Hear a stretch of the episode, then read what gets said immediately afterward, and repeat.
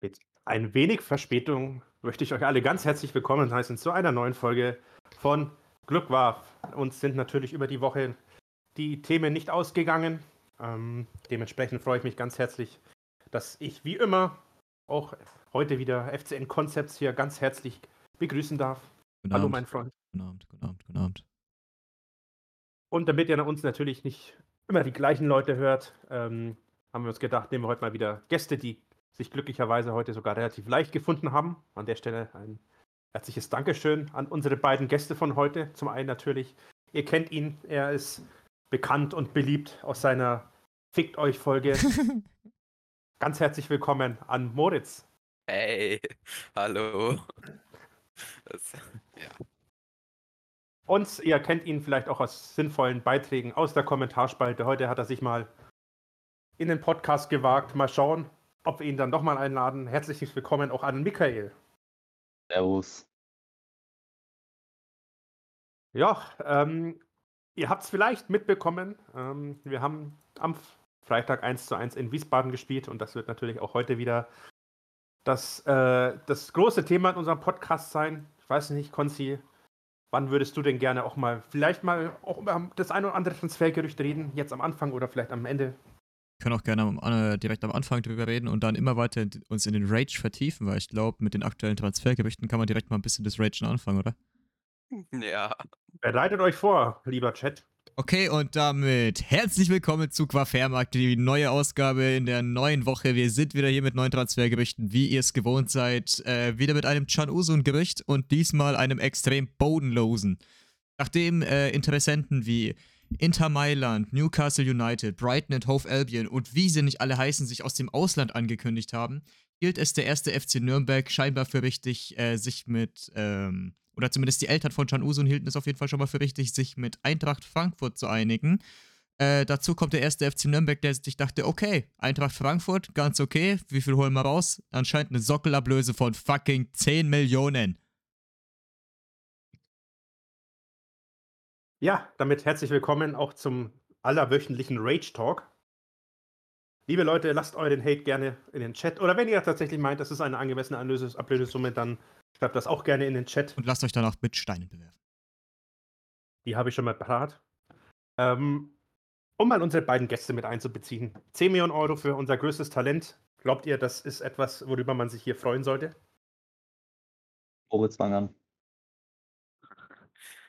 Okay. Äh, ich, ich, will eigentlich nicht, weil sonst sage ich Dinge, die ich noch bereue. Deswegen halte ich mich jetzt mal ganz ruhig. Hoffen einfach mal, dass das nicht der Wahrheit entspricht. Dass das, wie gesagt, nur Gerüchte sind.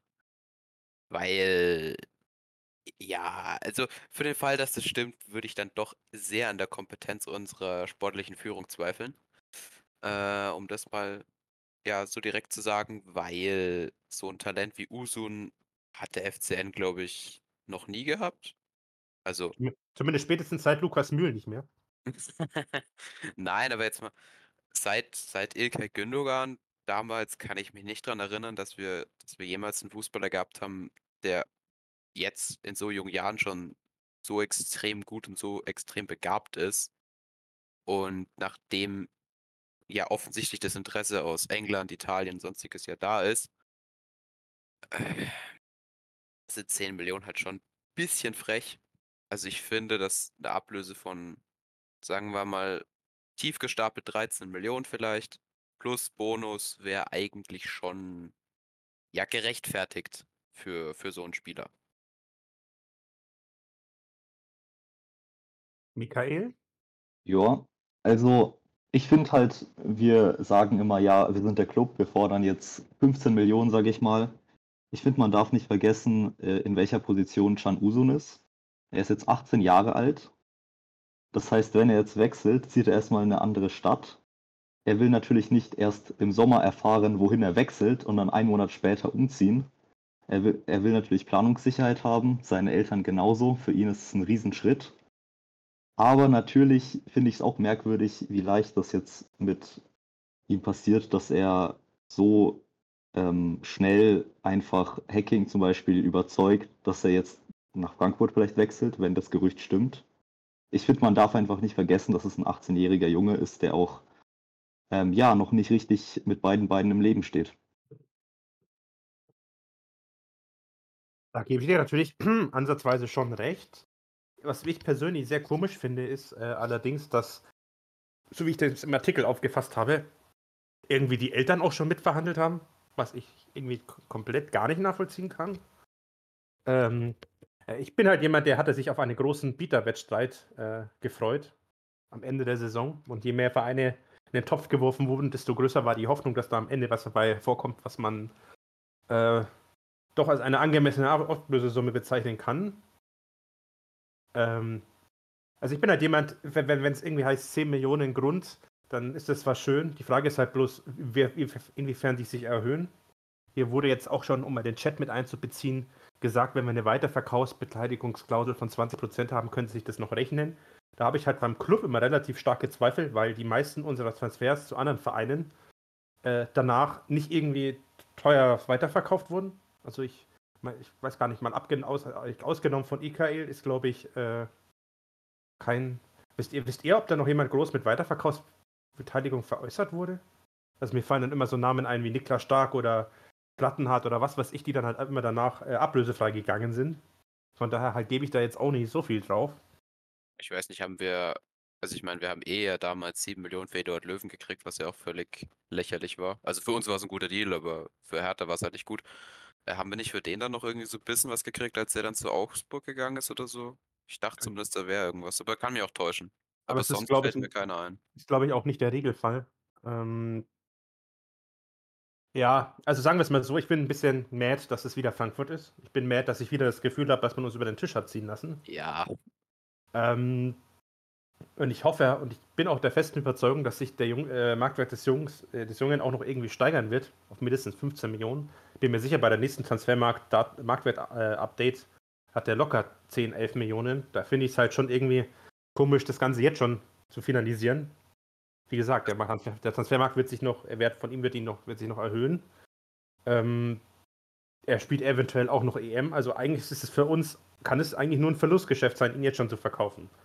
Das ist so gerade das, was ich halt nicht verstehe. Also von mir aus, wenn wir jetzt mal davon ausgehen, 10 Millionen, das stimmt alles, ist okay, wenn das am Ende wirklich dabei rauskommt.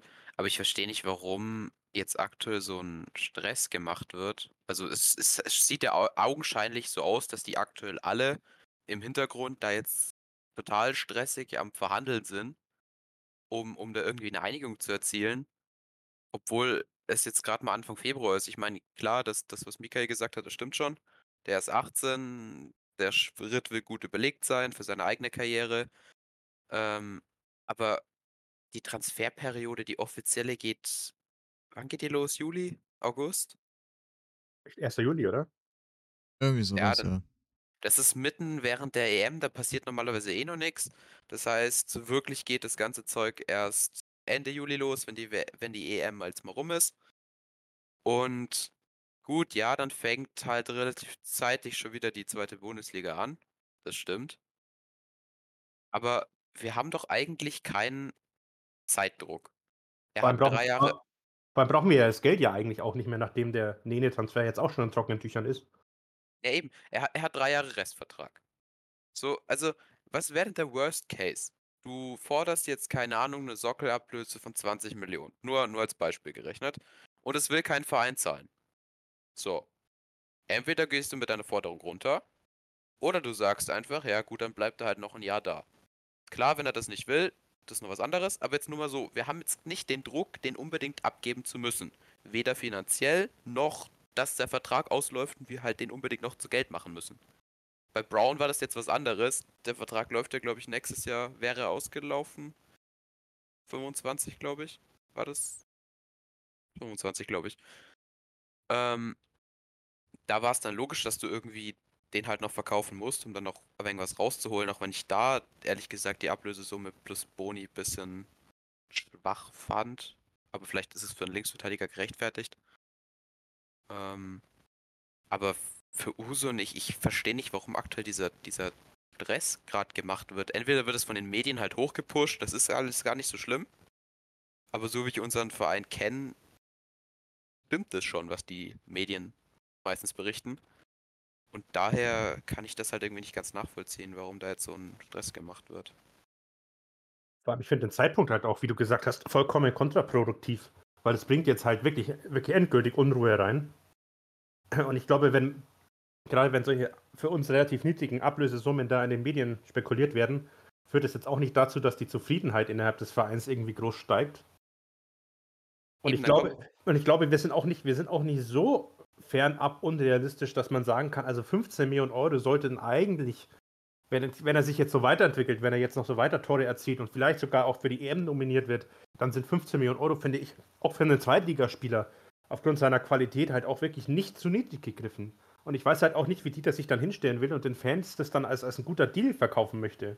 Nee, ich verstehe das auch nicht. Vor allem, äh, es muss ja nicht einfach direkt 15 Millionen Ablöse sein, aber eine feste F Ablöse von 15 Millionen sollte für so einen Can Usun schon drin sein.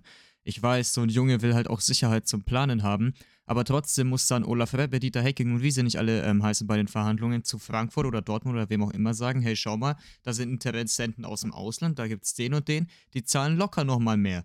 Die haben einfach andere Mittel zum Beispiel. Du musst halt auch einfach mal deinen Verhandlungspartner unter Druck setzen. Wenn ich lese, dass fucking Frankfurt den ähm, mehr Chancen auf einen Usun-Transfer als hier Clubs aus England und Italien haben, dann frage ich mich, was da bitte in, in den Verhandlungen schiefläuft, dass du den für 10 Millionen an Frankfurt abgibst. Also da kann meinetwegen auch eine Weiterverkaufsgebühr von 30% oder so sein. Das bringt dir am Ende auch nichts, wenn er wieder ablösefrei irgendwo hingeht. Vor allem, ähm, warum sagst du nicht von vornherein, um dich in bessere Verhandlungsposition zu bringen, zu sagen, du hörst jetzt erstmal Angebote an. Nicht nur von einem Verein, sondern es sollen jetzt erstmal zwei, drei Vereine ein Angebot machen. Wenn er dann jetzt unbedingt sagt, er will jetzt unbedingt zu Frankfurt, aus welchem Grund auch immer, weil ich weiß nicht, wie ihr jetzt die Erstligisten verfolgt und so, ähm, aber wenn ich jetzt so die Transfers von Frankfurt verfolgt habe, die sie jetzt eingetütet haben für nächstes Jahr, wenn ich jetzt Dortmund mir anschaue, das klingt jetzt doof, aber ich finde, er hat bei Dortmund deutlich mehr Möglichkeiten, sich durchzusetzen als bei Frankfurt. Das mal nur am Rand erwähnt, wobei das kann ja uns egal sein. Ähm, aber warum hört man sich nicht erstmal ein paar Angebote an? Auch aus dem Ausland, die werden ja sicherlich irgendwann ein Angebot machen. Ja, ich meine, der hat ja noch seinen Kumpel, der jetzt in Juventus, bei Juventus spielt, der spielt ja auch in Italien. Äh, der wird ihm ja auch sicherlich gesagt haben, dass das funktionieren kann, so ein Wechsel ins Ausland. Und von daher, ich würde erstmal so, als wenn ich jetzt das Sagen hätte, ich würde entspannen, würde sagen, so, packt mal eure Angebote raus und dann schauen wir mal weiter. Warum man sich jetzt direkt auf einen Verein so festlegt und dann da jetzt unbedingt da irgendwie die Verhandlungen auf Krampf da irgendwie zu Ende bringen wird, muss, wie auch immer, das, das verstehe ich halt nicht. Ich finde es halt, finde es allgemein sehr komisch, weil ich meine, selbst wenn er sagt oder wenn er der Meinung ist, er würde gerne zu Frankfurt, dann ist das etwas, äh, das zuallererst halt mal intern bleiben sollte. Also wenn überhaupt halt bei Familie, Berater und beim Sportvorstand. Das, ansonsten bringt man sich halt auch echt auf eine gute Verhandlungsposition. Weil wenn der andere weiß, okay, der Spieler will sowieso nur zu mir, dann hat man am Ende sowieso verloren. Also das finde ich sowieso komisch, dass man da nicht allgemein, äh, dass man da, vor allem haben ja die anderen Vereine anscheinend noch nicht so wirklich Angebot- Angebote abgegeben, dass man da halt nicht auch noch wartet, wie du schon gesagt hast. Und sich einfach mal anhört, was die so anbieten. Eben, Weil- und wenn die mehr bieten, kannst du auch einfach theoretisch, das ist jetzt hart gesagt, und ich denke, das werden unsere Verantwortlichen nicht machen. Ich kann da auch verstehen, warum. Aber wenn du dann merkst, keine Ahnung, nur als Beispiel, das ist ja wie gesagt alles gerüchteweise, Newcastle kommt jetzt, weil die halt jetzt auch mit dem in Verbindung gebracht wurden, sagen, keine Ahnung, ihr kriegt 25 Millionen, Frankfurt bietet dir 10, dass du halt auch einfach sagst, ja, Pech. So, das Angebot von Frankfurt nehmen wir halt nicht an, das von Newcastle schon. Entweder du gehst halt nach Newcastle oder bleibst halt hier, aber so, wir lassen dich quasi nicht dahin wechseln. Ja. Das werden unsere Verantwortlichen nicht tun, kann ich auch verstehen, warum. Weil du quasi ja als Ausbildungsverein giltst. Und wenn du dann solche Moves bringst, zu sagen, Alter, du schiebst da Riegel vor und es wird sicherlich an die Öffentlichkeit durchdringen, wenn das, wenn man das machen würde, dass dich halt dann quasi ein schlechtes Licht rückt für andere Spieler zukünftige. Ähm, deswegen werden die das wahrscheinlich nicht tun, aber so grundsätzlich, du hast doch alle Freiheiten. Es, es gibt keinen Grund, jetzt Stress zu machen und dich jetzt unbedingt auf irgendwelche Transfers einigen zu müssen. Du hast genug Zeit. Die Transferperiode beginnt erst in vielen Monaten. Es ist nicht so, dass ein Vertrag ausläuft. Es gibt einfach, es gibt keinen logischen Grund, warum man jetzt aktuell mit Frankfurt ja scheinbar wirklich verhandelt, um, um da irgendwie eine Einigung zu erzielen. Das ist, das ist völlig unnötig. Und das bringt nur Unruhe rein. Anstatt dass wir die Saison jetzt mal in aller Ruhe zu Ende spielen, gucken, dass einfach keine Gerüchte, kein sonstiges irgendwie durchdringt und uns danach mit den ganzen Transfers beschäftigen, ähm, wäre halt sinnvoller, weil ich meine, sportlich gesehen, wir sind immer noch nicht über den Berg. Das sind immer noch einige Punkte bis zu den 40. Und ich denke, wir werden in dem Podcast eh noch drauf zu sprechen kommen, äh, mit der sportlichen Situation. Aber lass mal das sportlich jetzt nicht so gut laufen in den nächsten Wochen, dann brennt halt wieder der ganze Baum. Und dann noch Gerüchte zu streuen und sonstiges Zeug, das ist halt komplett kontraproduktiv für, für, für alles. Also. Hier hat auch jemand im Chat geschrieben, ich glaube, Frankfurt hat Brown nur geholt, um bessere Chancen bei Usun zu haben. Ich finde das eigentlich auch ganz lustig und ich habe zwar nie darüber nachgedacht, aber jetzt, es könnte halt wirklich sogar sein. Ich glaube nicht, dass, ich glaube nicht, dass Frankfurt 3 Millionen Euro auskippt, um sich einen anderen Spieler zu sichern. Das, das wäre schon finanziell sehr riskant. Also das nee, nee, also ich glaube nicht, dass ähm, Brown da jetzt wirklich nur deswegen geholt wurde, aber ich glaube schon, dass man das im Hinterkopf hatte, dass äh, man den Usun so vielleicht auch ein Stück leichter locken kann. Ich meine, Brown ist jetzt auch kein ähm, schlechtes Talent. Ich glaube, da sind wir uns alle einig, das ist ein sehr begabter Fußballer. Den kannst du schon mal für 3 Millionen holen als Erstliges. Aber es ist natürlich nochmal ein deutliches Plus für Frankfurt, ähm, wenn man einen guten Kollegen von John Usun äh, nächstes Jahr im Kader hat. Was mich immer gewundert hat bei dem Brown-Transfer, dass er eigentlich nicht in, in die taktische Vorstellung von Frankfurt passt. Weil, also, Brown ist ja eigentlich ein Linksverteidiger, klassischer Linksverteidiger in der Viererkette. Und was Frankfurt eigentlich die ganze Saison spielt, was die sicherlich nächste Saison auch ähnlich spielen werden, ist halt eine Dreierkette mit Schienenspielern. Und die Frage ist, ob er das kann. Also das ist so, ich, ich verstehe den Transfer zu dem Verein nicht. Ich verstehe, dass er gehen will, dass er in die erste Liga will. Aber warum er dann nach Frankfurt gegangen ist, das habe ich nicht ganz kapiert. Aber wie gesagt, so der Hintergedanke, dass die vielleicht dann bessere Chancen auf Usun haben, das wird zumindest erklären, warum sie sich so sehr um ihn bemüht haben.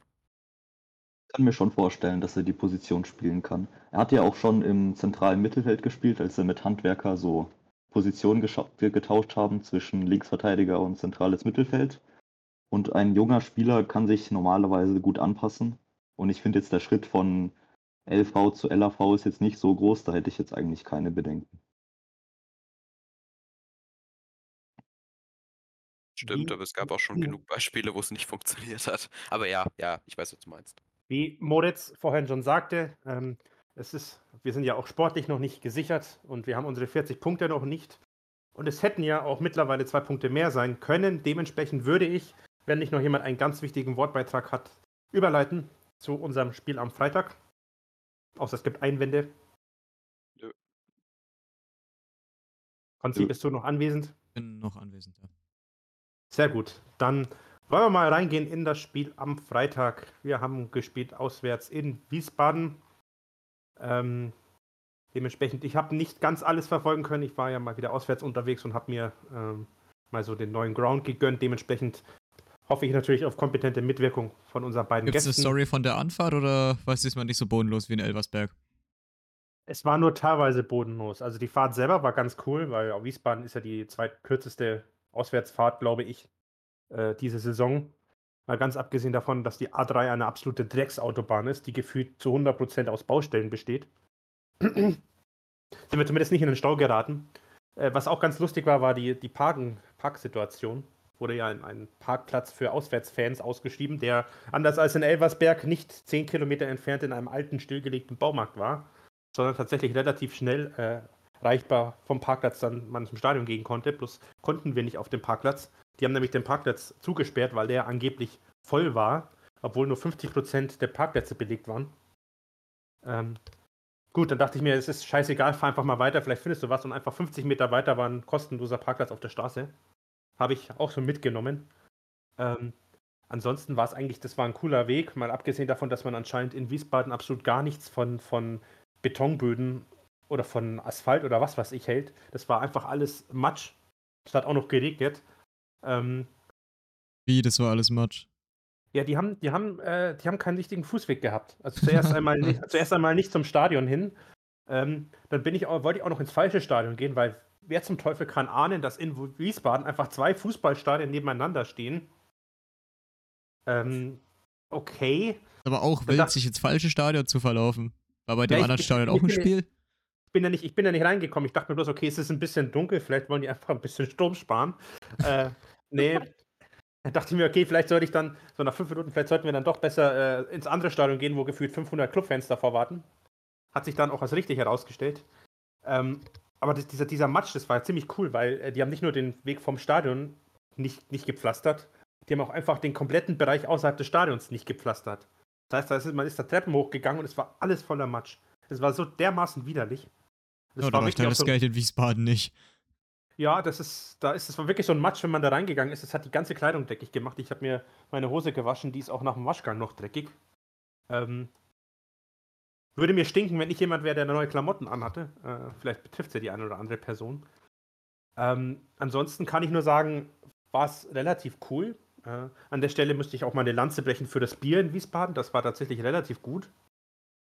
Gut, ich meine, äh, schlechter als das Bitburger in Elversberg ist es halt auch irgendwie nicht zu vergleichen, aber das war ganz cool und das Stadion selber hatte auch was. Es war halt so eine kleine Fun- Multifunktionsarena mit, mit glaube 12.000 Plätzen oder so. Also im Vergleich zu Elversberg war das schon, war das schon besser, muss ich wirklich sagen. Die, die Akustik fand ich auch deutlich besser, weil das Stadion ja geschlossen war. Das kann euch, glaube ich, jeder sagen, der da im Stadion war. Das war richtig, richtig imposant. Also wenn da mal die FCN-Sprechgesänge angestimmt wurden, äh, da ging es ziemlich zu. Aber so viel jetzt mal äh, zu den neben dem Platz. Wollen wir mal auf den Platz gehen? Wir gehen auf den Platz. Mit, wobei wir können noch mal ganz kurz ins Vorfeld der Partie gehen, ähm, um, eine, um die beiden Gäste noch mal mit reinzubringen. Wie, wie wart ihr vor dem Spiel eingestellt? Wart ihr optimistisch? Wart ihr vielleicht eher negativ eingestellt? Fang du an. Okay. Also ich war tatsächlich optimistisch. Ich dachte, wenn wir schon in Os- Osnabrück nicht gewinnen, dann tun wir es in Wiesbaden. Ich dachte, das wird so, weil, weil Wiesbaden kaum Tore zulässt und kaum Tore schießt, wird es einfach so ein klassisches 1-0. Vielleicht so wie in Elversberg, nur dass wir diesmal besser auftreten. Am Ende wurde es ein 1-1. Bei mir war es relativ neutral, bis eher negativ. Einfach weil Uso gefehlt hat, habe ich das Ding eigentlich für mich abgehakt. Äh, aber am Ende, ja, 1-1 fand ich eigentlich am Ende ganz in Ordnung. Ja, also wir waren, glaube ich, eher der, der wie, wie eigentlich gewohnt, der negative Podcast, oder Konzi? Ja, wir Also sind ich hab- gewohnt negativ. Also Club Quaff, da gibt es nichts Positives in Hinsicht auf das Also- nächste Spiel. Also ich hatte, glaube ich, ich weiß gar nicht mehr, also vor dem Spiel dachte ich mir noch, okay, das wird halt äh, so ein typisches 0-0, weil Wiesbaden halt nach vorne gefühlt nichts macht und nach hinten aber auch wenig zulässt. Was gerade jetzt auch nicht die Art und Weise ist, wie unsere Mannschaft gut umgehen kann damit. Äh, ich weiß nicht, was hast du getippt, Konzi? Ich weiß gar nicht mehr, was ich getippt habe. Auf jeden Fall nicht Sieg. Oder habe ich Nicht Sieg getippt? Ich weiß es nicht. Kann man das wieder gegen uns verwenden? Was haben wir letzte Woche gesagt? Du hast, du hast, ganz sicherlich gesagt, das Spiel geht 1-1 aus, um hier mal den Ruf als, äh, als Podcast mit Ahnung zu untermauern. Ja, so die, die, ersten, die treuen Fans wissen doch bestimmt noch, was wir getippt haben, oder? Gehen wir mal, gehen wir mal ins Spiel selber rein. Ähm, wie fandet ihr, um das mal kurz zu machen, einfach mal auch die erste Halbzeit? Das war wahrscheinlich doch irgendwie, also vom, vom ich kann sein, dass ich, dass da vielleicht der Alkohol auch ein bisschen aus mir gesprochen hat, aber und die Stimmung im Stadion, aber ich fand die erste Halbzeit eigentlich ganz ordentlich, oder? Gerade auch was offensiv, die Offensive angeht. Also mich haben in dem Spiel einige Spieler sehr positiv überrascht, die vor allem auch in den letzten Wochen, Monaten jetzt nicht so viel Einsatzzeit gekriegt haben. Äh, würde ich jetzt mal Duman Wegesser rausstellen. Also die beiden haben echt einen sehr, sehr guten Eindruck gemacht, vor allem in der ersten Halbzeit. Ähm, ansonsten, äh, ich fand das Spiel in der ersten Halbzeit halt irgendwie, ich habe es glaube ich auch bei der FCN-Seite dann am Ende drunter geschrieben, das Spiel war halt irgendwie so komisch. Und nicht komisch im Sinne von negativ oder so, ganz im Gegenteil. Das war eigentlich, wir haben eigentlich echt gut gespielt. Und ich fand auch, dass sich die Mannschaft verbessert hat im Sinne kämpferisch, zweikampftechnisch, ähm, auch taktisch, wobei das ist jetzt wieder auf Fjell zurückzuführen. Aber an sich, erste Halbzeit, absolut in Ordnung. Nur, es war halt irgendwie so, die Zeit ist halt so vor sich hin gegangen, war dann halt irgendwann Halbzeit und irgendwie hattest du nicht den Eindruck, dass da jetzt groß irgendwie Tore hätten fallen müssen, obwohl wir ja gute Chancen hatten. Äh, deswegen, ja, war solide.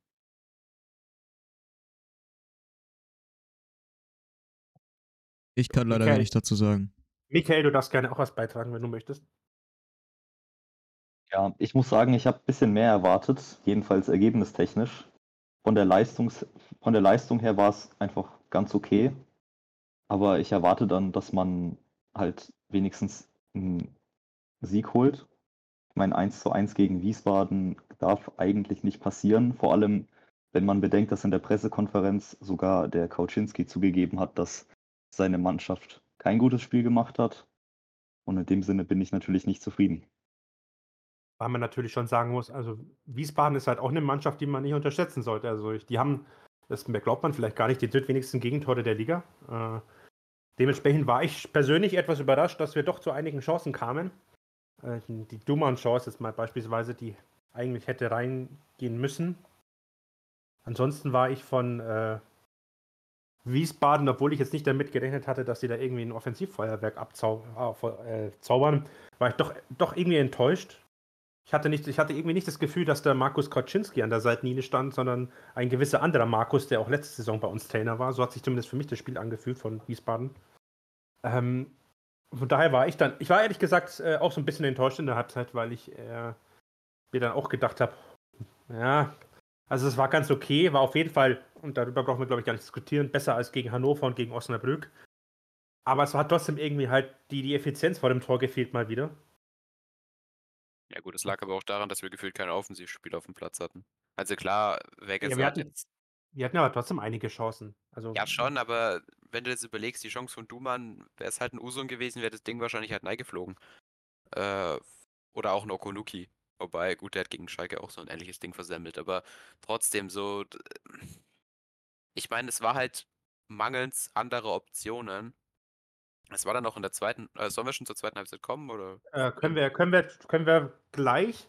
Okay. Ähm, wobei ich sagen muss, dafür, dass wir, nicht, dass wir ohne Usun gespielt haben, fand ich es trotzdem einigermaßen ordentlich, wenn man bedenkt, ich glaube, das ist ja auch Konsens, dass wir gefühlt ohne Usun zwei Klassen schlechter sind und eigentlich eine Mannschaft, die gegen den Abstieg spielen könnte. Ähm, ich, glaube, ich glaube, Michael wollte noch was sagen. Ähm, ja, Sehr gut. Dann äußere äh, ja, ich habe es wieder vergessen. Ja, Sehr gut. Sehr gut. Dann äh, ist es, glaube ich, jetzt an der Zeit für euch alle, eure Taschentücher rauszuholen. Und zwar nicht, um zu weinen, denn Konzi darf jetzt gerne mal seine Emotionen beschreiben, als er mitbekommen hat, dass ein gewisser Spieler sein Debüt in der zweiten Halbzeit. Ja.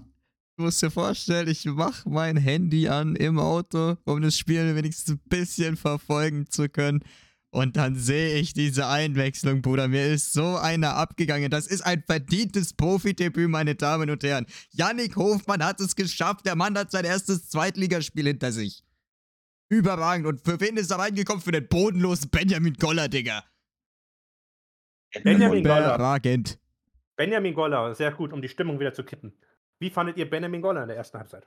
Hab's nur gehört und fand ihn scheiße. Naja, halt, wie er die, die ganze Rückrunde eigentlich schon spielt. Halt einfach, ich weiß nicht, entweder so überspielt oder. Ich meine, das Ding ist, was er halt in der Hinrunde noch funktioniert hat, dass er zumindest die Chancen gekriegt hat, die er dann versiebt hat. Die Chance kriegt er jetzt gar nicht mehr. Also, oder er arbeitet sie sich gar nicht mehr. So, Also, ich weiß nicht, er spielt halt jetzt nochmal zwei Klassen schlechter als in der Hinrunde. Ich habe auch irgendwie das Gefühl, der ist völlig überspielt. Und ich bin sehr, sehr froh, dass das Hangbo wieder da ist. Äh, um dann Würde- irgendwann. Würdest du sagen, überspielt oder überschätzt? Nee, überspielt im Sinne von, dass er halt ja. jedes Spiel gemacht hat und einfach irgendwie aktuell noch nicht in der Verfassung ist, jedes Spiel durchspielen zu können. Weiß nicht, ob das Sinn macht. Ähm, aber wie gesagt, ich bin sehr froh, dass Hangbo wieder da ist, der dann hoffentlich jetzt ab und zu mal anstelle von Goller in die Startelf rückt.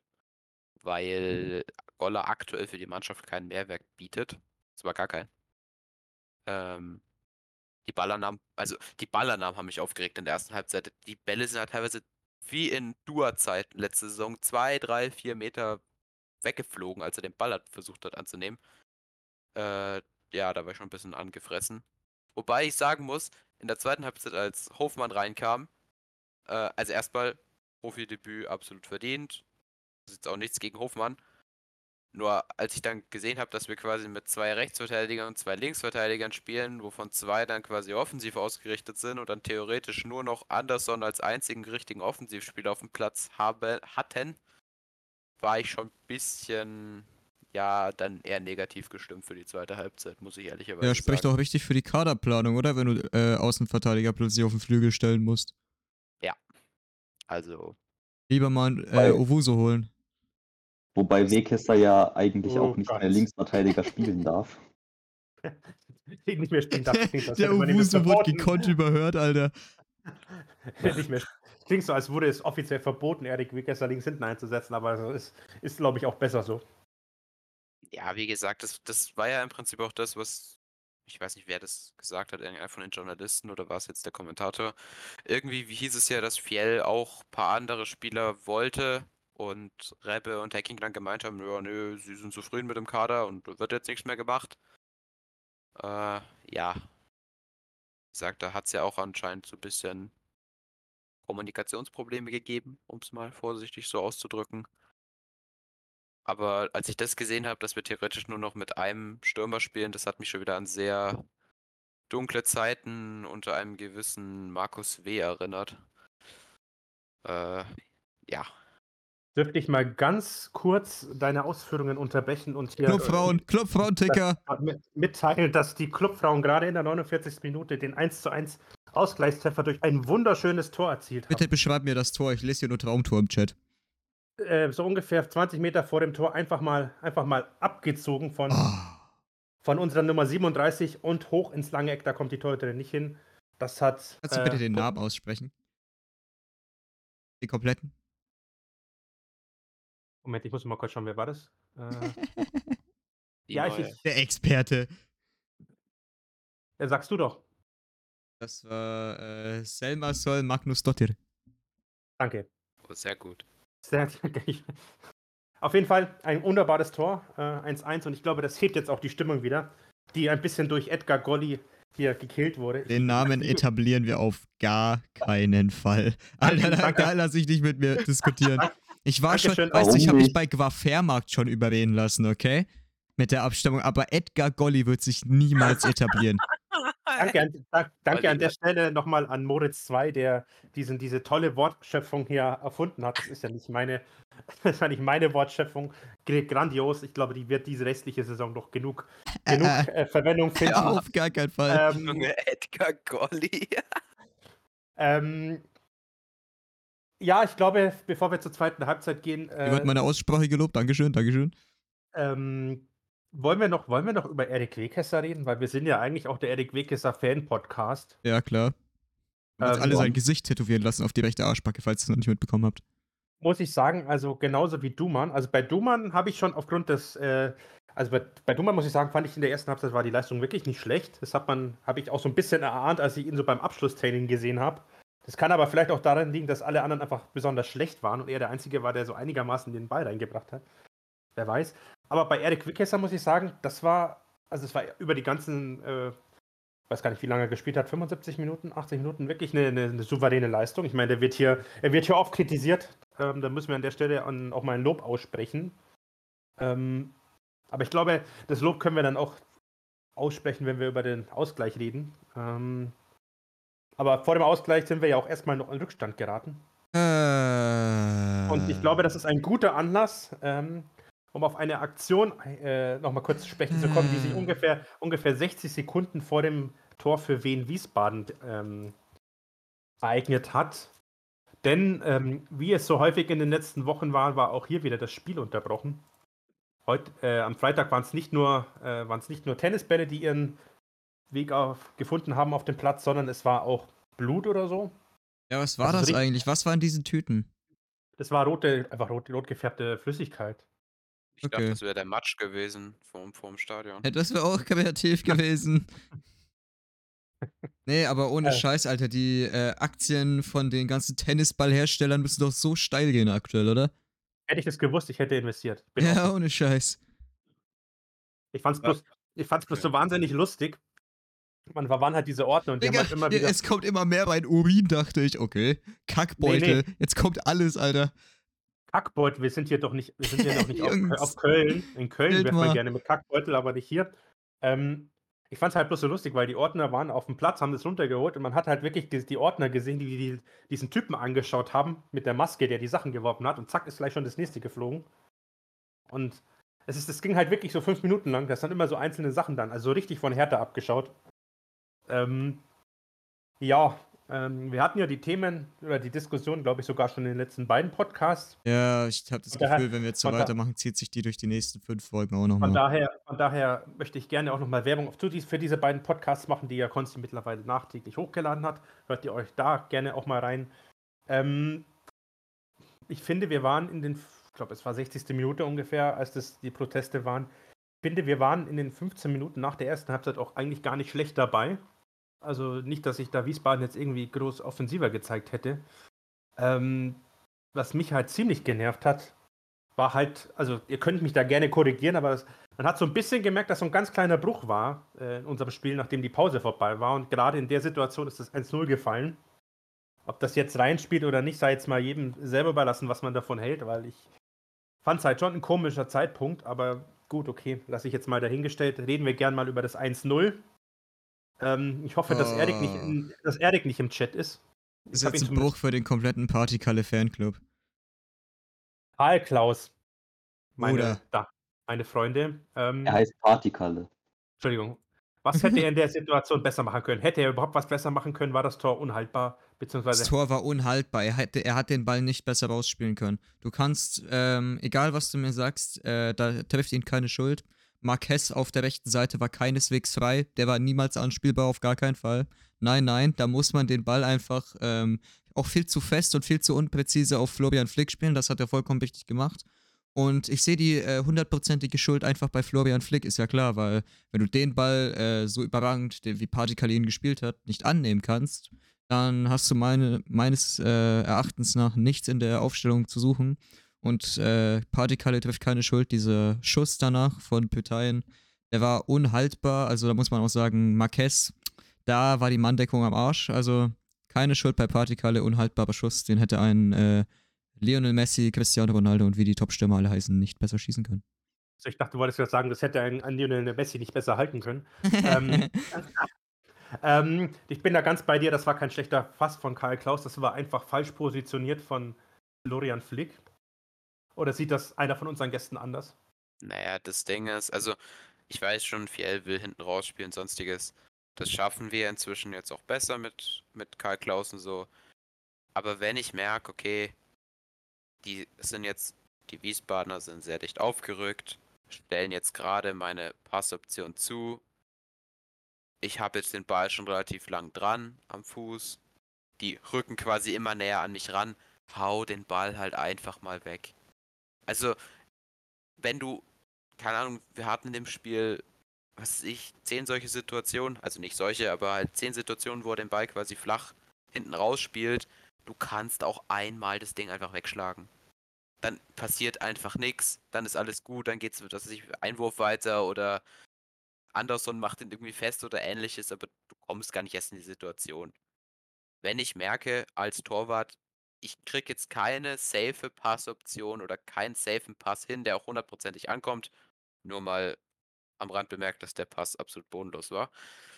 Haus einfach weg und gut ist. Hater.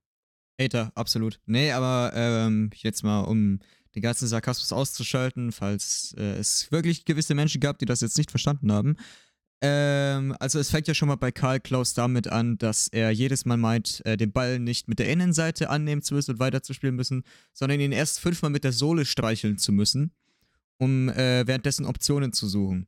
Also, Bruder, das macht halt kein Mensch mehr. Das ist komplett outdated und es gibt dir auch kein besseres Ballgefühl oder du spielst den Ball dadurch schneller. Auf gar keinen Fall.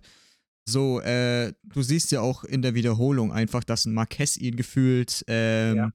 Äh, keine Ahnung, das, das nächste, was er wahrscheinlich gemacht hätte, wäre so ein Blinkschild hochgehalten, um zu zeigen, dass er da ist. Also, wenn du den Marquez da außen nicht siehst, dann hinterfrag dich erstmal, weil der steht komplett frei, den musst du anspielen, da gibt's gar keine andere Option. Und wenn du ihn in die Mitte spielst, dann bitte präzise auf den Mann. Obwohl das wahrscheinlich auch zu einem Ballverlust geführt hätte. Weil so wie Wiesbaden uns angelaufen hat, ist der Ball in die Mitte einfach keine Option. In keiner Welt. Also das Tor geht halt 100% auf Kalle seine Kappe. Und du musst auch dazu sagen, dieser Schuss, ich weiß nicht, wie ihr das seht, aber der war auch nicht so präzise, dass man den nicht halten kann. Der war definitiv haltbar, sage ich auch. Wie gesagt, was mich halt nervt, das, das ist so ein bisschen fiel, diese Anweisung, dass das unbedingt auf Krampf immer flach sein muss. Ich weiß, das ist unser Spielstil, der funktioniert auch oft, aber ich habe manchmal das Gefühl, dass die Torhüter so im Kopf dieses drin haben, ich muss jetzt um, ich muss unbedingt, da führt kein anderer Weg vorbei, äh, dran vorbei, dass ich irgendwie den Pass flach einfach in das Feld reinbringe. Egal wie. Egal ob er gut oder schlecht gepasst ist oder gut ankommt. Das, das ist so inzwischen in den beiden drin, dass dadurch so viele schlechte Situationen für uns entstehen und wir nun mal nicht dafür bekannt sind, solche Situationen dann noch groß klären zu können. Und das ist die Saison jetzt schon öfter passiert. Warum, auch an den Torwarttrainer, warum sagst du den Spielern nicht, in so einer Situation hau das Ding einfach weg, ist erstmal egal. Ich, ich verstehe nicht, warum man die unbedingt zwingt, das flach, unbedingt einen Flachpass spielen zu müssen. Ich finde halt auch, du hast recht mit Anderson. Wofür haben wir ihn denn verpflichtet? Wir haben jetzt nicht mehr Hayashi da vorne drin stehen, sondern Anderson, den riesen Skandinavier. Da kann man ja auch einfach mal den Ball rausspielen auf Anderson, der dann den Kopf voll macht. Genau. Und wir haben gesehen, also auch wenn er jetzt noch kein Tor geschossen hat, was er inzwischen kann, oder was er halt kann, ist halt Bälle festmachen. Der ist auf jeden Fall eine Verstärkung, genau in der Hinsicht. Und wenn du mal einen von den zehn Bällen hast, die du halt nicht flach spielen kannst, sondern den du halt einfach mal langschlagen musst, dafür haben wir ihn nun mal geholt, dass er diesen Pass dann festmacht. Und selbst wenn nicht, dann ist zumindest die Situation erstmal erledigt. Und das ist ja jetzt nicht das erste Mal, dass es in der Saison passiert. Ich weiß noch, Hannover-Spiel, zweiter Spieltag. Beide Elfmeter, das war genau dasselbe. Dass du irgendwie versucht hast, auf Krampf da flach irgendwie rauszuspielen. Du hattest dann noch Martenia drin, der das eh nicht so gut kann dann entstehen halt einfach unnötige Situationen, die zu unnötigen Gegentoren führen. Du läufst dann ständig Rückständen hinterher. Und es wird irgendwann halt eine Situation kommen, wo du dann keinen Chan Usun hast, der dann entweder einen Doppelpack macht, oder ein Wegesser und ein Marquez, die dann halt irgendwie ein Eckballtor machen, wie auch immer wir das hingekriegt haben. Sondern du verlierst dann so ein Spiel wegen so einem Fehler, der einfach nicht sein muss, wenn du die Torhüter nicht ständig dazu zwingst, Flachpässe zu spielen. Hast du absolut recht. Deshalb finde ich, wir brauchen unbedingt im Sommer einen neuen Torhüter. Wir brauchen im Sommer einen halben neuen Kader, ey. Und ja, so wie es ja durchklingt, ist es ja Gott sei Dank wirklich so, dass wir einen richtig großen Kaderumbruch machen. Und das ist ehrlich gesagt auch dringend nötig. Nicht nur auf der Torhüter-Position, sondern auf ganz vielen Positionen.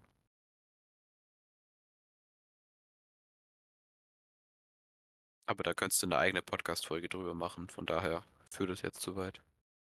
Aber würdet ihr sagen, weil das der Sky-Kommentator ja gemeint hat, ähm, Kalle hat sich mit dem fatalen Pass seine Chance auf die Nummer 1 verspielt?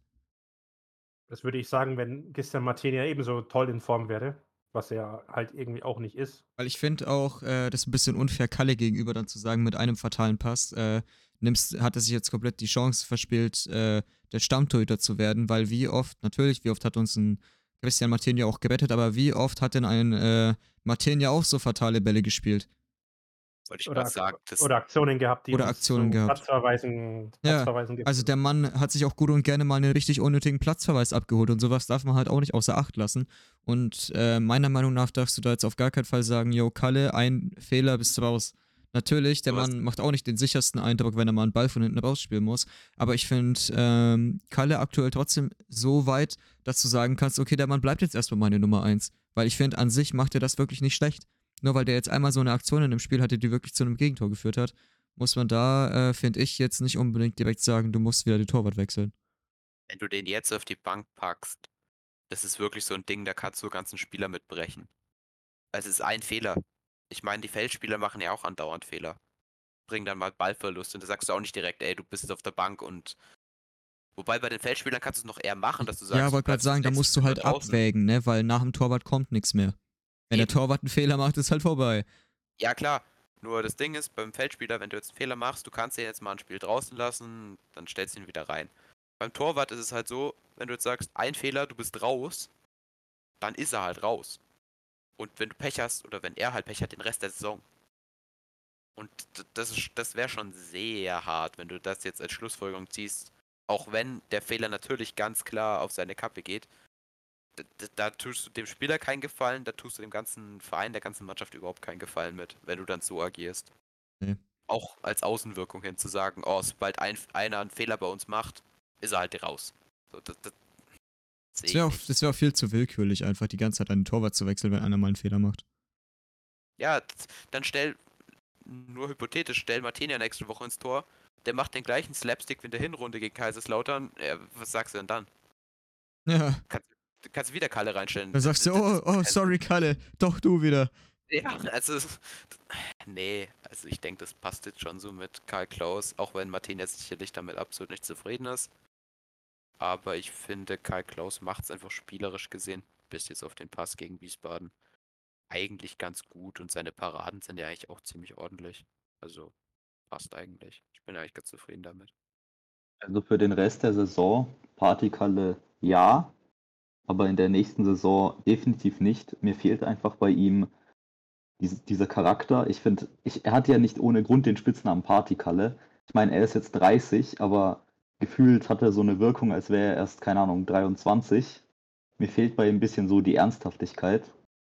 Und da würde ich einfach sagen, dass wir im Sommer einen neuen Torhüter brauchen. Ich sag mal, wenn Rostock absteigt, vielleicht Kolke als Beispiel. Aber ähm, ja, für den Rest der Saison ja, aber nächste Saison brauchen wir definitiv jemand neuen.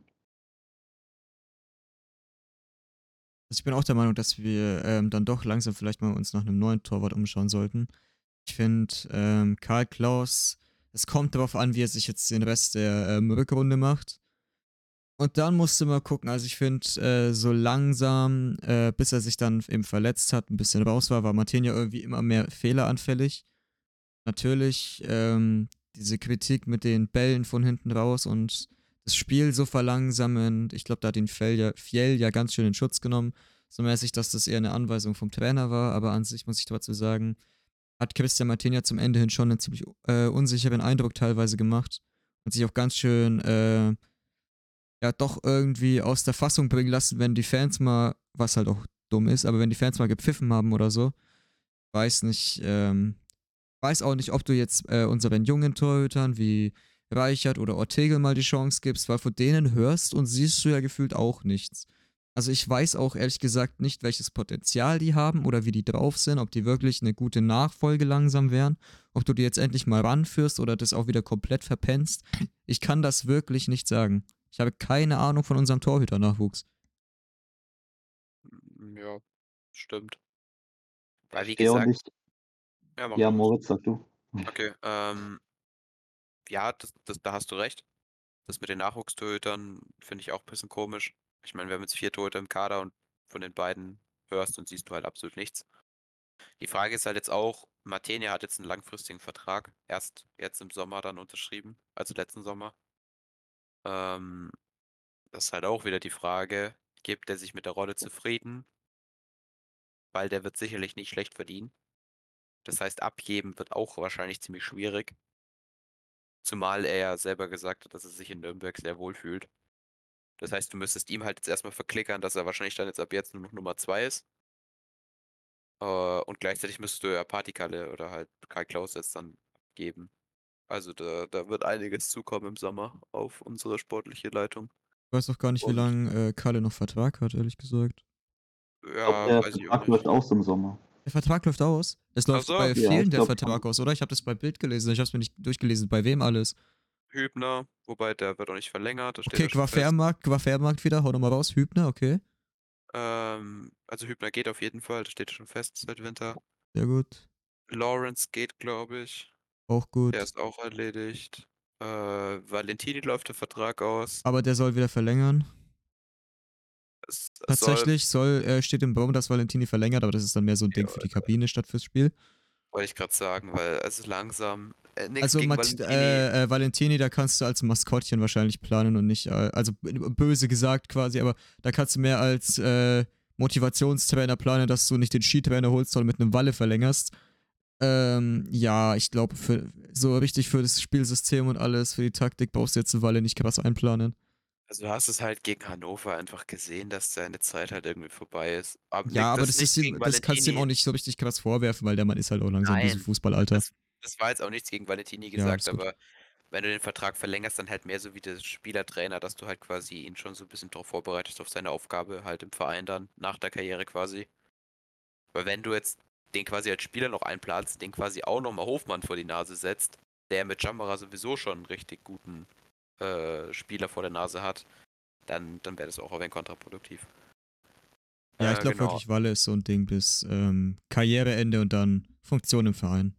Genau, das, das steht ja, glaube ich, auch schon ziemlich fest, dass das so der Weg ist.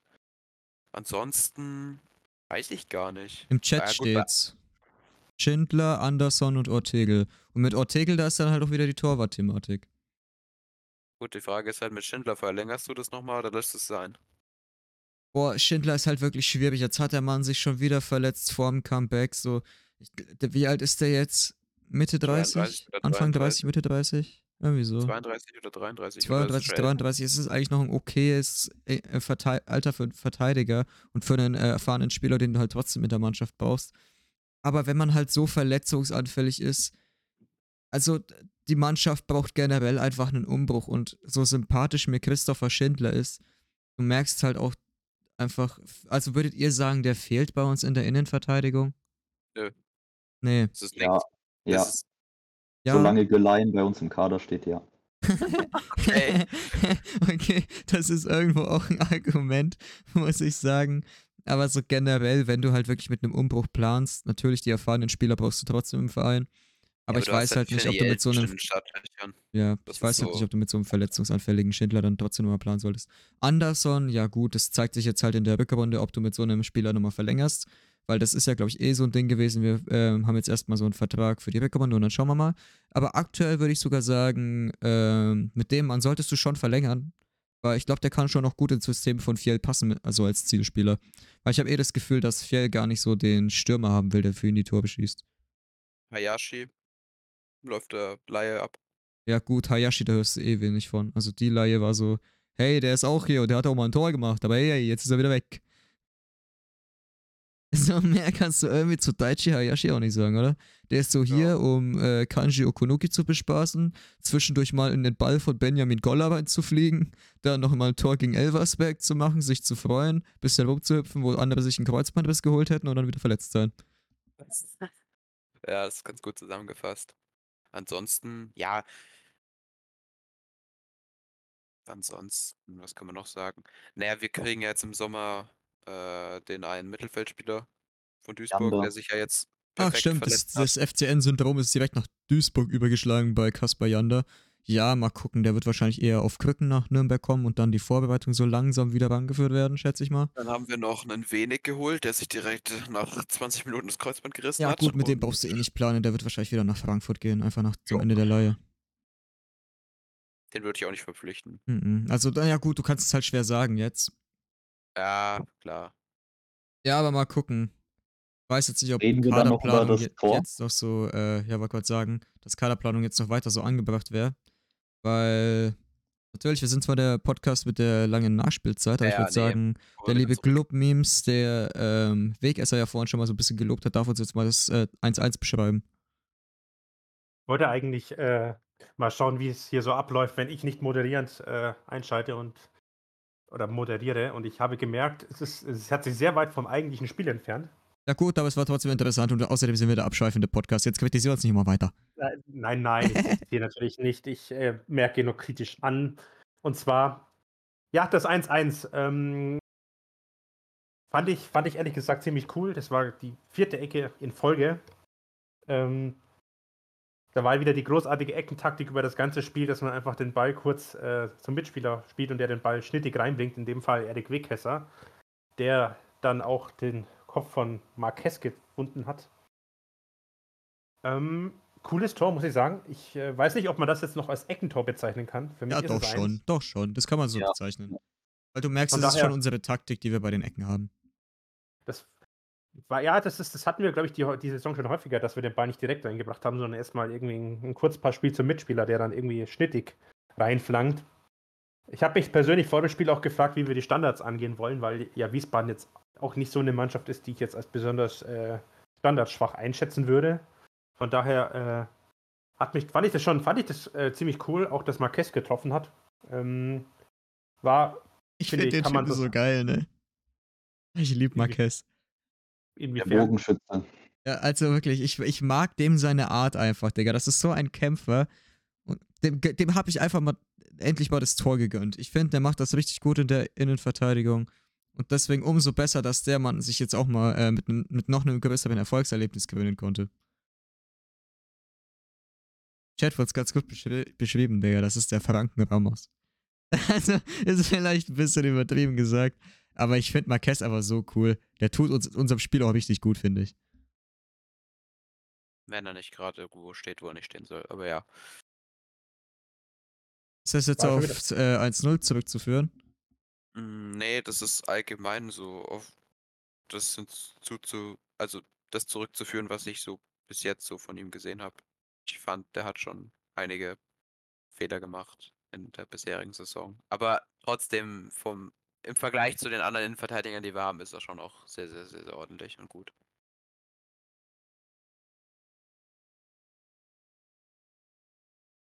Also ich glaube, viele andere Zweitligisten beneiden uns um Marquez, ehrlich gesagt. Ich finde, er ist ein sehr guter Zweitliga-Verteidiger. Er hat ja auch selbst gesagt, dass er, wenn nicht Fiel Spanier wäre, dass er wahrscheinlich gar nicht gewechselt wäre. Das heißt, wir hatten eben diese Chance. Und dass er jetzt manchmal Fehler macht, das ist einfach klar, das passiert in der Verteidigung. Den wird es einfach weniger verziehen als Stürmern. Aber ja, wir können uns eigentlich sehr glücklich schätzen, dass wir ihn haben. Würdest du dann eigentlich sagen, dass Marquez dann eventuell weg ist, wenn Christian Fiel dann Co-Trainer beim FC Barcelona wird? So ein Scheißgerücht. Alter, wer, also wer, wem bei der Bild war denn in dem Moment langweilig, Alter? Das war gar nicht die Bild, das war irgendeine spanische. Äh, wem in Spanien war langweilig? Ey, ohne Witz, Spanien hat sich doch gedacht, okay, äh, hier Flick ist äh, bei Barcelona im Gespräch, gibt's irgendeinen Spanier in Deutschland? Also, Bruder. Und am Ende kommt's so. Ich sag's euch. Ja, Marquez to äh, FC Barcelona, here we go. Ja, wobei ich glaube eher, dass Andersen dann mit nach, nach Spanien kommt. dann ist er zumindest weg hier. Ähm, Was willst du jetzt damit sagen? Ist das, war das jetzt indirekter Anderson-Hate? Ja, ich finde, ich finde, dass äh, das ist auch ein Thema, das wir sicherlich die nächsten Monate noch, äh, worüber wir noch die nächsten Monate einige Male reden dürfen. Gehen wir aber zurück ähm, von realistischen Barcelona-Transfergerüchten zum Tor ähm, und danach. Ähm, würdet ihr sagen, bis zum. Gut, also ich glaube, Wiesbaden hat gerade in der Nachspielzeit sind die, warum auch immer, noch relativ aufgewacht und hatten dann nochmal so ein bisschen, äh, finde ich, ein bisschen mehr Energie ins Spiel reingebracht. Ähm, würdet ihr aber so sagen, dass das 1-1 am Ende gerecht ist oder eigentlich anhand der Chancen, die wir ja dann auch noch hatten, mit, mit Lukas Schleimer zum Beispiel noch, oder mit Erik Wekesser, der auch nochmal äh, sehr schlecht äh, abgeschlossen hat. Oder auch mit Julian Kania, der kurz vor Schluss leider auch den Ball nicht so wirklich ins Tor gebracht hat. Würdet ihr sagen, es war am Ende trotzdem unentschieden, das verdient war? Oder Nein. Dürfen wir, uns, dürfen wir uns ja alle ärgern? Wir dürfen uns ärgern. Also, äh, wir haben dann doch endlich mal wieder eine relativ okaye Leistung gezeigt. Und ich finde, wie du schon gesagt hast, anhand der Chancen musst du, und, und vor allem wie dieses 1-0 überhaupt erst entstanden ist, musst du dieses Spiel gegen Wien Wiesbaden einfach gewinnen dann sieht es in der tabellarischen Situation auch einfach komplett anders aus für uns irgendwann. Also wenn, wenn du jedes Mal so spielst, also nee, das ist nee, das ist ein Spiel, das du gewinnen musst, ganz einfach. Also wir müssen das Spiel schon gewinnen, aber eine Sache, ich finde, unsere Chancen waren nicht so zwingend. Wir waren natürlich vorne, aber ganz klare Chancen hatten wir jetzt nicht so viele. Da wäre vielleicht die eine Chance, die eben ganz am Ende war von Schleimer, die von der Linie gekratzt wurde. Aber so deutlich waren die einzelnen Chancen jetzt auch nicht. Auch die von Duman nicht. Welche Chance von Schleimer? Ich weiß nicht, war es Schleimer oder Wekesser am Ende, die von der Linie Ja, beide. gekratzt Also wurde. Schleimer wurde von der Linie gekratzt, Weg ist erst, glaube ich, so mehr, mehr oder weniger am Torwart hängen Von der Linie gekratzt? Ja, Oder Schleimers? Bälle werden irgendwie immer von der Linie gekratzt. Ich weiß auch nicht. Irgendwie zieht sich das jetzt wahrscheinlich noch durch den Rest der Saison. Okay, nee, hab ich, also ich würde ich würd aber trotzdem sagen, so wie wir aufgetreten sind, das, das, das muss ein Sieg sein, tut mir leid. Hm. Ich fand das schon gegen in Ordnung, tatsächlich. Das klingt komisch, weil normalerweise bin ich auch immer so, das muss ein Sieg sein, aber irgendwie die Woche. Wie gesagt, ich fand das Spiel einfach komisch. Ich fand, das hat einfach keinen Sieger verdient gehabt. Auch wenn, ja, natürlich kann man argumentieren, wir müssen das gewinnen. Aber ich weiß nicht, ich, als der Apfel vertönt ist, war ich so, ja, Punkt, passt, wieder ein Punkt näher an die 40. Mitnehmen, weitermachen. Ja, wieder ein Punkt mehr und die 40 ist halt so ein Ding.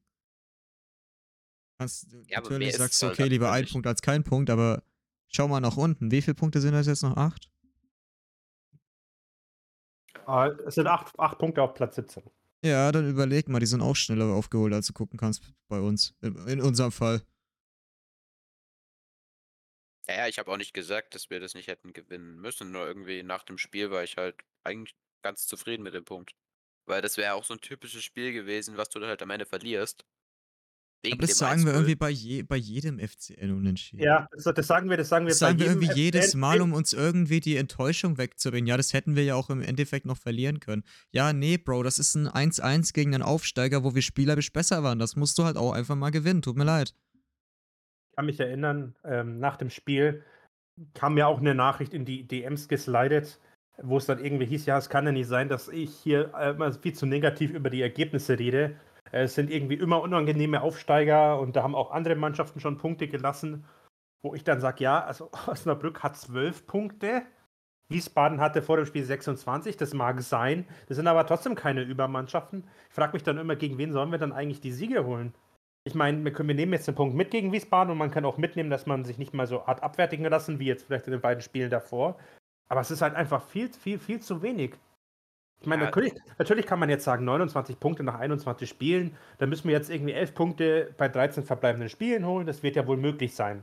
Ja, sollte es normalerweise auch. Bloß wir haben jetzt halt gegen den Tabellenletzten haben wir schon gespielt. Wir haben jetzt gegen den Tabellen 13. gespielt. Gut, Hannover ist jetzt, lasse ich jetzt mal raus, da kann man von mir aus auch verlieren. Bloß halt die Art und Weise ist halt peinlich. Und wir haben gegen den 17. gespielt. Das heißt, wir haben von neun möglichen Punkten in dem Spiel fünf geholt. Und das finde ich persönlich relativ wenig. Weil sowohl Wiesbaden als auch Osnabrück meiner Meinung nach Mannschaften sind, die wir eigentlich schlagen müssen. Ja, schlagen müssen, richtig. Vor allem, da musst du halt mein- auch mal, musst halt auch mal drauf gucken, welche Gegner jetzt noch so kommen. Und wie wir bisher gegen diese Gegner aufgetreten sind. Als Ja, nächstes kommt Kaiserslautern. Wie sind wir denn bisher gegen Kaiserslautern aufgetreten? Das gewinnen wir. Das gewinnen wir auf keinen wir. Fall, vergiss es. Doch, natürlich. Nein, wir gewinnen das Spiel gegen Kaiserslautern. Und dann werden wir äh, Gramotzes aus dem Amt schießen. Erstes und letztes Spiel von ihm gegen uns. Sehr schön geil. Nee, ich sag, wir verlieren gegen Lautern. Ganz klare Ja, wir Nummer. verlieren. Äh, was kommt nach Lautern? Was kommt Äh, nach so, Lautern? gewisse, so eine gewisse Mannschaft mit so grün-weißen Vereinsfarben. Ah, äh, verlieren wir auch. Gut. Ja. Na, Äh, Quatsch.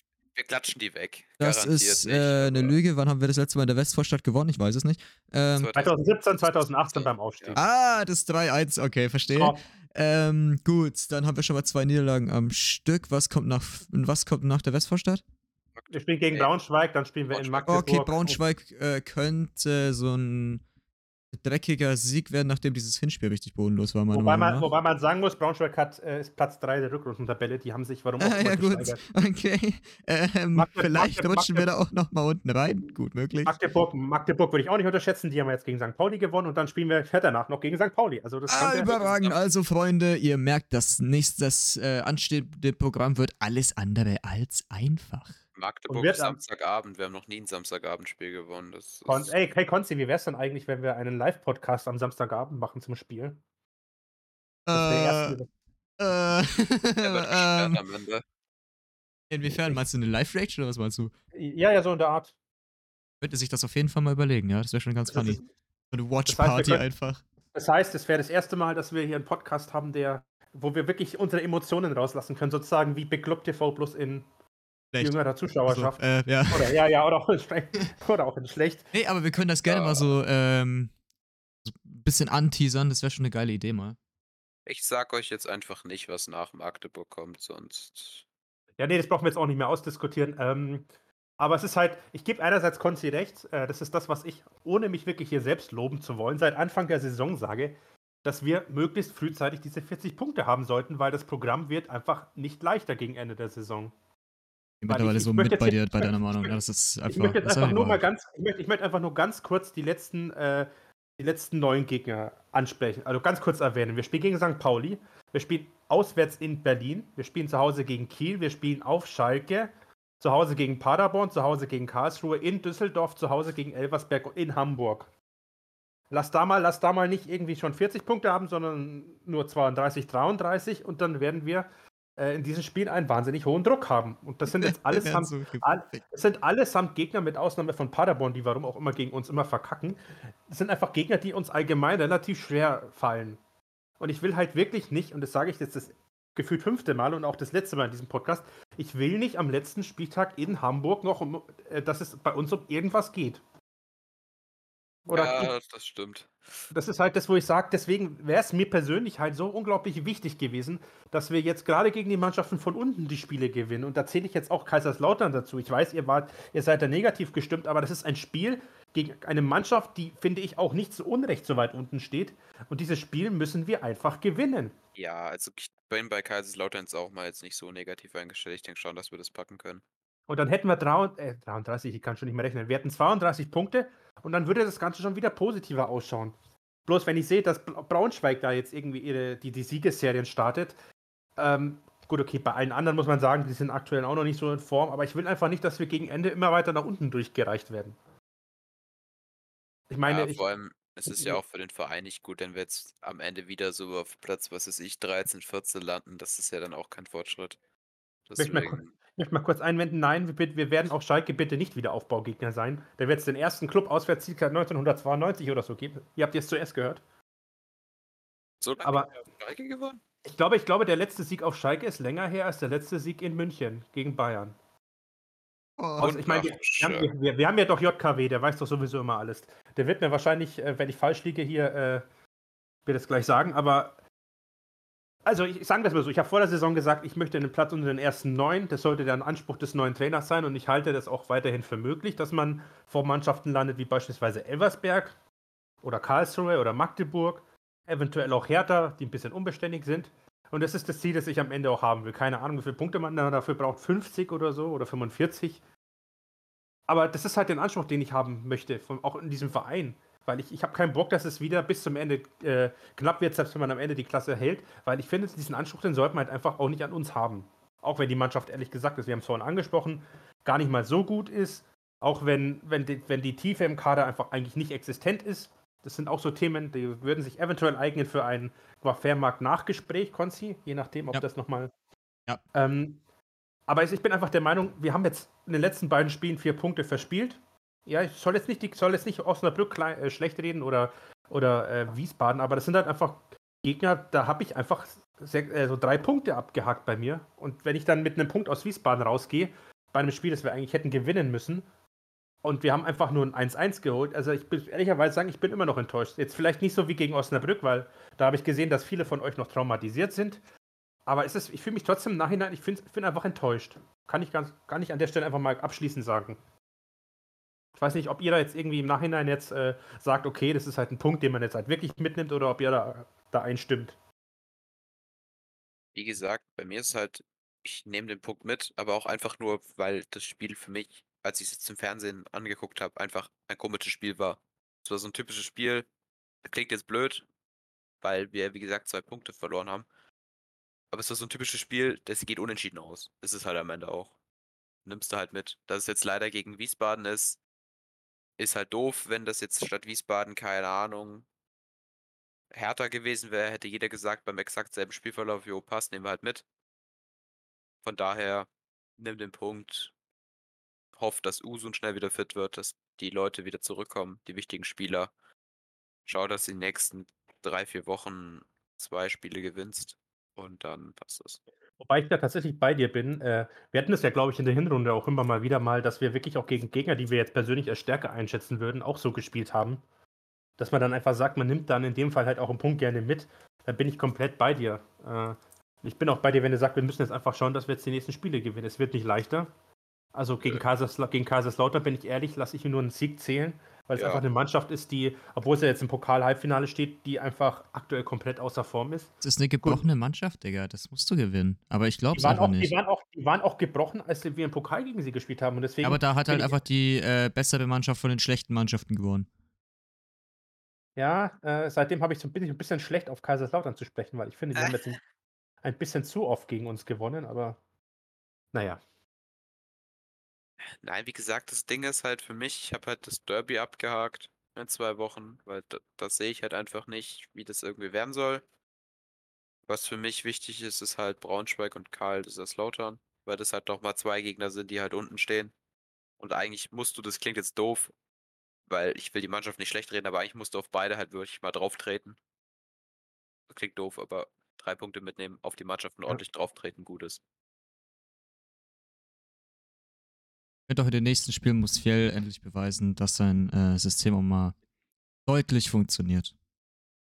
Ja, ich bin ich glaube, wir sind jetzt wir sind jetzt 4 Spieltage, äh, in der Rückrunde drin und ich muss ehrlicherweise zugeben, wir haben ein Spiel verdient gewonnen, wo man auch sagen muss, da liegt's lag's vielleicht auch eher am Gegner, dass es am Ende deutlich wurde. Wir haben von Hannover auf die Fresse gekriegt, wir wurden teilweise von Osnabrück, äh, outplayed und wir haben gegen Wien Wiesbaden es auch nicht so wirklich auf die Reihe gebracht, das das Spiel auf unsere Seite dann am Ende zu ziehen. Äh, ich bin da ganz bei dir, wenn du sagst, da muss jetzt einfach auch die nächsten Spiele auch noch mal mehr kommen. Ich muss allerdings sagen, was ich jetzt Fair wieder zugute halt, das haben, glaube ich, auch bei bei äh, Club Focus die haben das, glaube ich, auch geschrieben, er hat jetzt so 'n bisschen anders taktisch aufgebaut und auch anlaufen lassen im Defensivverhalten. Das hat auch besser funktioniert. Äh, das muss man ihm wieder zugutehalten. Er hat versucht, das anzupassen. Also, er hat zumindest erkannt, dass es nicht gut war die letzten Wochen. Das ist ja schon mal gut. Das haben andere Trainer ja teilweise nicht gemacht. Äh, das ist positiv, aber ja, das stimmt schon. So die nächsten 2, 3 Wochen werden für ihn auch schon entscheidend sein, ob jetzt seine taktischen Ideen halt wirklich funktionieren oder halt nicht.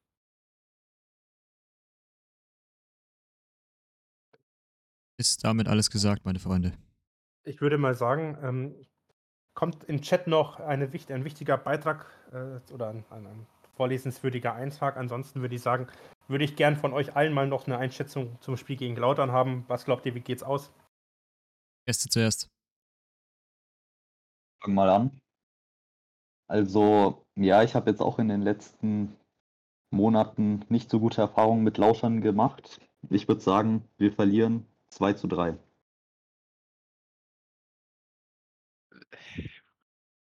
Also, 1. man setzt nicht gegen den eigenen Verein. Das habe ich auch noch nie getan, aber es ist Lautern und die haben mich traumatisiert. Du hast aber trotzdem jetzt grad gegen den eigenen Verein gesagt. Ist auch egal. Okay, also von mir aus 2:3. Äh ich sage es w ich es hat das letzte Mal gut funktioniert. Ich sage, es wird 'n 5:0. Für uns. Für für wen? Für uns. Ach so, okay. Konzi?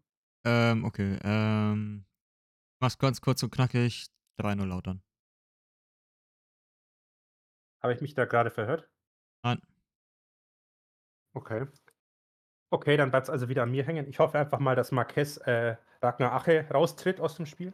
Dann äh Knie hoch. dann habe Knie hoch. Knie hoch, sich opfert. Ähm, ich persönlich wie man eventuell hat raushören können, bin kein Fan von Kaiserslautern und gehe deswegen auch davon aus, dass wir das Spiel am Ende gewinnen werden. Es wird wahrscheinlich wieder mal ein hochklassiger Fußballnachmittag und dementsprechend gehe ich einfach mal von einem ei ja, ne, für 'n 1:0 sind wir, glaube ich, defensiv zu instabil. Ich gehe einfach mal von einem 2:1 Sieg aus. Find's wild, was im Chat geschrieben wird. Dreimal Ache, dreimal Anderson, 3:3. Also Alleine da alleine, dass ein. Anderson-Tor predicted wird, zeigt, dass, äh dass wir schon sehr lange dabei sind und manche Leute etwas übermüdet scheinen. Das ist 'n Zielspieler, der muss da nicht so viel Tore machen. Wenn dieses Spiel gegen Kaiserslautern bei uns zu Hause in Nürnberg schon wieder 3:3 ausgeht, dann kann ich nicht mehr. Dann dann Ja, ist der vielleicht schießt Widdis mal das Tor in der 90. Ein Ja, Okay, ne, ne. glaubt er doch selber nicht. Gut. Also Ein Ähm. ein ein Freistoß von Erik Wickeser in der 96. Minute. Ja, genau. Darf ich 'ne Prediction Ah. raushauen? Du hast deine Prediction schon rausgehauen. Nein, die nein, nein, ich meine zu dem Spieler. Ach so, ja, gerne. Erik Weg äh, lalala, Erik Wegesser wird sich jetzt fangen. Der wird sich fangen, der Mann. Der wird unser Flügelspieler. Ihr merkt, der Podcast, der ging heute schon viel zu lange. Dankeschön, dass ihr so bei Überlänge dabei wart. Äh, ich hoffe, man hört euch auch nächstes Mal wieder, beziehungsweise ihr schaltet auch nächstes Mal wieder ein. An der Stelle möchte ich mich auch ganz herzlich bei unseren beiden Gästen bedanken. Für unser lieben Michael war das heute die Premiere. Schreibt mal in den Chat, wie er euch so gefallen hat. Ich finde, der Mann hat gerne nochmal eine Einladung verdient, wenn er nochmal Bock hat, dabei zu sein. Dankeschön, dass du da warst, Michael. Für die Einladung. Fürs dabei sein. Was? Was? Ich habe ich hab, ich hab nur abgeschnitten gehört, Hat was du gesagt, gesagt danke hast. für die Einladung, meine Also, Güte. Ja, ich habe ich hab nur, die Ein- ich hab nur Einladung verstanden, dementsprechend. Okay, nee. Ähm, an der Stelle auch äh, danke an Moritz, der mittlerweile ähm, auch für jugendfreien Content bekannt ist durch seine Teilnahmen hier. Damit ein herzliches. Servus. Nein, ich meine, fickt euch. Nein, ähm. Was? Nein. Nee, ähm. Mich hat es natürlich auch wieder gefreut, dass ihr alle so zahlreich erschienen seid. Ähm, bisschen Rage, bisschen, bisschen Quafairmarkt wieder. Es war doch wieder alles dabei. Edgar Golli. Ed, ah, nein. Fast hätte ich es wiederholt, Alter. Gerade noch so gefangen. Ich entschuldige mich für diesen bodenlosen ewig Wegesser Call. Der wird sicherlich kein Stammspieler, Digga. Wir haben da einen Okunuki, der reicht. Nee, ähm. Ich hoffe, wir hören uns da nächste Woche in alter Frische wieder, nachdem wir richtig von Lautern auf Sack bekommen haben. Diesmal wirklich scheiße Beutel auf den Platz geflogen sind aus unserer Kurve und wir eine fette Anzeige am Hals haben oder so als Verein. Wir werden sehen, was noch auf uns zukommt. Ich bedanke mich fürs Zuhören. Die letzten Worte überlasse ich dem lieben Club-Memes. Das hätte eventuell einen Elfmeter für unsere Frauen geben können und an der Stelle ein herzliches Servus.